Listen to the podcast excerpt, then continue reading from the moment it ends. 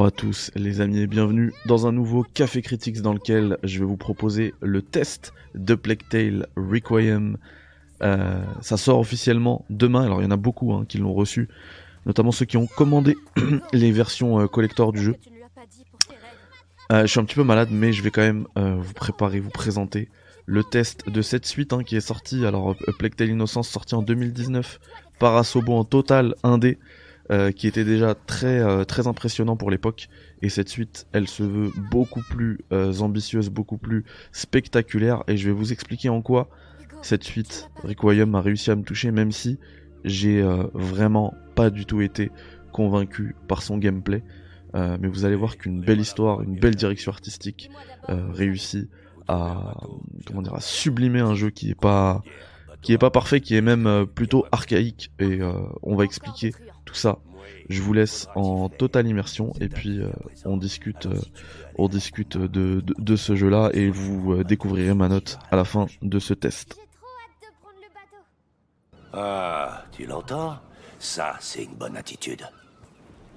C'est pas croyable.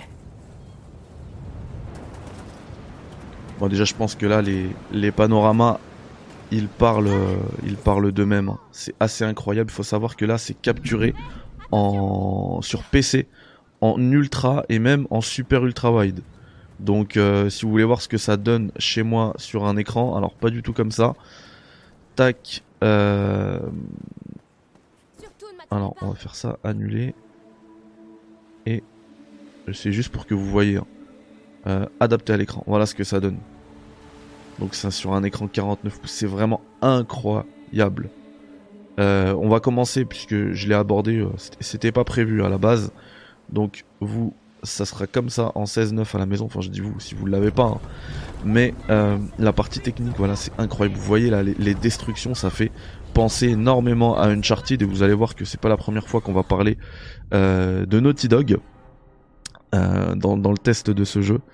Mais ouais, techniquement sur PC, c'est incroyable. C'est vraiment vraiment beau. C'est assez mal optimisé, ça, je dois l'avouer. Euh, je joue sur une 30, 3090, hein, donc c'est vraiment un PC bien gras. Et pourtant, euh, j'ai été obligé d'activer le DLSS en qualité. Alors franchement, je vois quand tu quand tu règles le DLSS en qualité, tu vois pas vraiment de différence entre la résolution native et la résolution euh, trouvée grâce au, DLSS. Mais euh, si on le place, si on passe DLSS en, performance ou en équilibre, là on commence à, avoir des pertes de qualité en image, mais en qualité ça passe. Et là, euh, j'étais sur du 60 fps pendant toute ma partie en 5K. Donc voilà, ça permet aussi, même si c'est mal optimisé, parce que ça demande beaucoup de ressources, parce que si j'enlève le DLSS, bah je fais je fais quasiment du 30 fps et parfois j'ai j'ai de grosses chutes, genre ces scènes là là où il y a beaucoup de particules, souvent ça descendait sous les 30 fps même avec le DLSS. Donc voilà, ça manque, euh, ça manque un petit peu d'optimisation sur les versions console.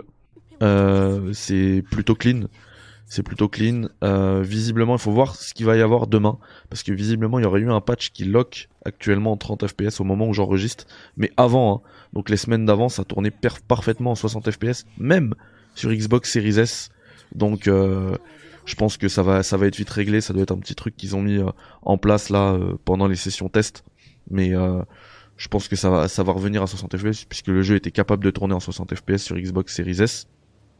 Et le petit ajout très très très intéressant, très important dans le Plague Tale Requiem, c'est la DualSense les gars.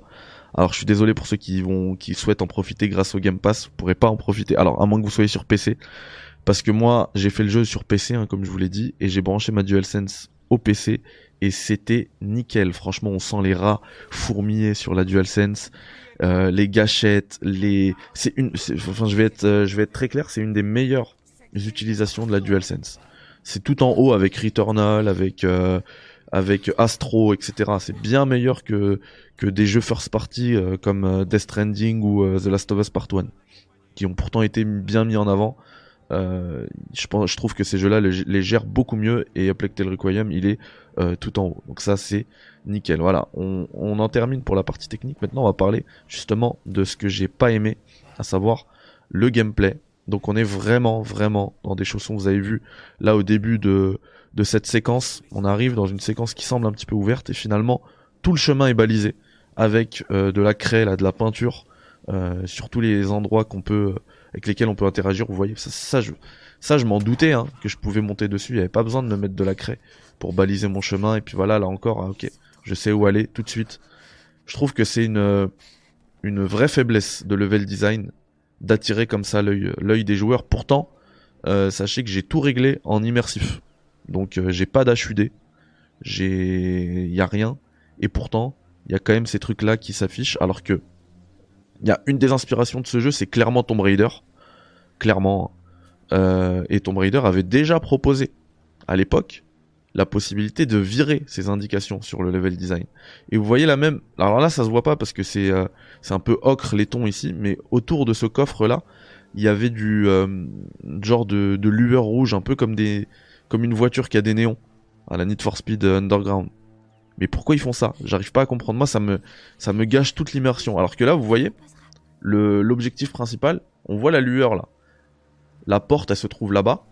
Et en fait, ils ont mis une, une flamme et on comprend tout de suite. L'œil est, attiré. Il n'y a pas besoin de me mettre un, une icône ou une craie blanche dessus. Donc là, je cavale et je vois que la porte elle est là. Je vois que c'est mon objectif. Je fonce et ça aussi, c'est encore une faiblesse. Alors ça, en termes de level design pour attirer l'œil, c'est très bien de mettre du feu. Mais la faiblesse de level design, c'est ça là.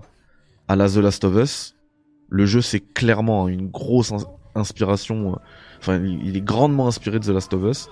Et en fait, c'est une succession d'arènes avec à chaque fois les mêmes boucles de gameplay. Donc, hautes herbes, je me cache, euh, rats, lumière, etc. Euh, garde, euh, je fais attention à ce qu'ils regardent, j'attire leur regard, leur attention en jetant une pierre euh, sur des casseroles et, euh, et j'avance. Enfin, franchement, en termes de level design, on a un jeu sorti en 1998 qui est d'ailleurs une des inspirations aussi du jeu. Euh, Metal Gear Solid qui le, qui le claque 23 ans avant, pardon 25 ans avant, il le claque quand même. Il est sorti 25 ans avant, il le claque quand même. C'est euh, très dommage. On a des scènes aussi, euh, comme ça on en a souvent, hein. des genres d'arènes comme ça où on se fait attaquer de partout, ça vient de partout. Et, et ça aussi je trouve ça, enfin très peu très peu intéressant, vraiment. Là où le gameplay va le game design, enfin le ouais le, game design il va vraiment briller. Ça va être justement euh, les phases avec les rats. On va on va essayer de réfléchir, se dire attends je vais mettre de la lumière ici, éteindre de la lumière ici quand les quand les rats et les euh, et les et les soldats euh, cohabitent sur la même arène. Là c'est très intéressant parce qu'on se dit alors attends je vais éteindre la lumière ici pour que les rats viennent et s'occupent des soldats etc. On réfléchit et on essaye de passer au tableau le tableau sauf que là où ça aurait pu être extrêmement intéressant alors je me souviens pourquoi j'ai capturé cette zone là, la zone que vous venez de voir là, parce qu'en fait le jeu euh, te remettait à chaque fois une flèche. C'était une arène infinie presque, et à chaque fois t'avais une, une flèche qui repopait sur euh, sur un baril. Je trouve ça très faible en termes de game design. Enfin c'est c'est dommage. Ils auraient pu rendre le truc beaucoup moins long et vous verrez que c'est aussi un un des. Je pense que c'est tout le jeu quoi. Je trouve que le jeu est beaucoup trop long pour ce qu'il a à proposer surtout en termes de, de game design, pas en termes d'histoire. Va, je vais y venir à l'histoire, ne vous inquiétez pas. Et du coup, voilà, c'est toujours les. Là, vous voyez ce que je vous disais. Là, là, quand même, c'est c'est assez intéressant parce qu'on essaye de trouver la bonne euh, suite d'actions qui va permettre euh, de progresser dans cette arène. Donc, on a les deux, on a les rats et les soldats, et on essaie de trouver la bonne suite d'actions. Sauf que là encore, ce qui est dommage, c'est qu'il y a, même si on a beaucoup, il y a beaucoup de nouveautés, beaucoup de beaucoup, beaucoup de comment dire de flèches à l'arc d'Amicia. Euh, il y a, c'est, en fait, il faut réussir à trouver la suite d'actions qui permet de progresser, mais c'est la suite qui a été pensée par euh, les développeurs, par Asobo. Et on va pas au-delà. C'est-à-dire que si j'arrive à me déplacer d'une manière ou d'une autre, à, à progresser, je réussis, ben en fait le jeu n'y a pas, ne l'a pas prévu le jeu est presque cassé. Ça m'est arrivé plusieurs fois où euh, je sais pas moi j'arrive à progresser, j'arrive à, atteindre l'eau de feu et je suis accompagné de quelqu'un et ce quelqu'un me suit pas parce que le jeu n'a pas prévu comme ça. Je devais pas le faire comme ça. Je devais le faire selon la façon dans lequel euh, à laquelle le jeu euh, avait avait pensé pour moi. Ça c'est dommage, ça bride beaucoup la créativité des joueurs. Alors que le jeu il propose beaucoup de, bah, choses, beaucoup de, diversité pour euh, gérer ces situations là. C'est dommage. J'aurais préféré avoir cette liberté de savoir comment faire mon truc. Voilà. Là, vous voyez, je vais. euh, par exemple, là, j'ai pensé à, à ce que le, le garde me suive et que j'éteigne ce flambeau-là que j'avais allumé pour que pour qu'ensuite euh, lui-même brûle. Voilà. Bon. Après, euh, clairement, c'est du c'est du game design archaïque. C'est euh, du jeu vidéo euh, à l'ancienne, à la The Last of Us, etc. C'est c'est très cadré. Enfin, ça laisse pas place à la, liberté, à la créativité. Mais euh, ça sert un propos. C'est long, hein. C'est c'est trop long pour moi, mais ça sert un propos parce que on a quand même une histoire qui est très prenante. Je parlais tout à l'heure de d'inspiration de, de Metal Gear.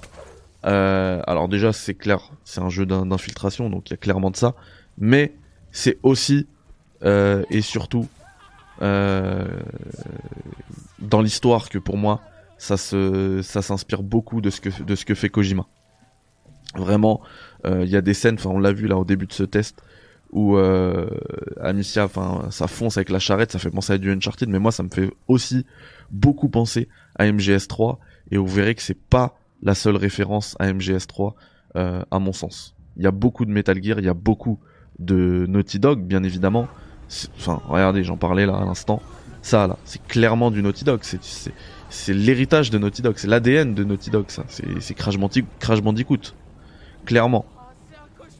Sauf que c'est utilisé euh, tellement de fois dans le jeu. Pour moi, en fait, le problème de, de Plague Tale Requiem, c'est qu'il est beaucoup trop long. Il est, il fait compter. Alors, les euh, les développeurs, le studio euh, Asobo euh, précise que le, enfin, donne une, durée de vie comprise entre 18 et 22 heures. Euh, moi, je l'ai fait en 15, mais j'ai pas rushé pour le pour le coup. hein. Mais euh, bon, faut toujours tabler un peu moins, je pense.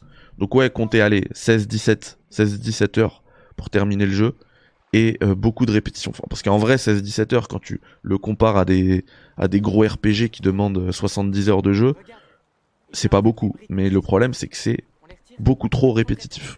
Même si euh, en plus de l'histoire, l'histoire c'est une vraie force du jeu.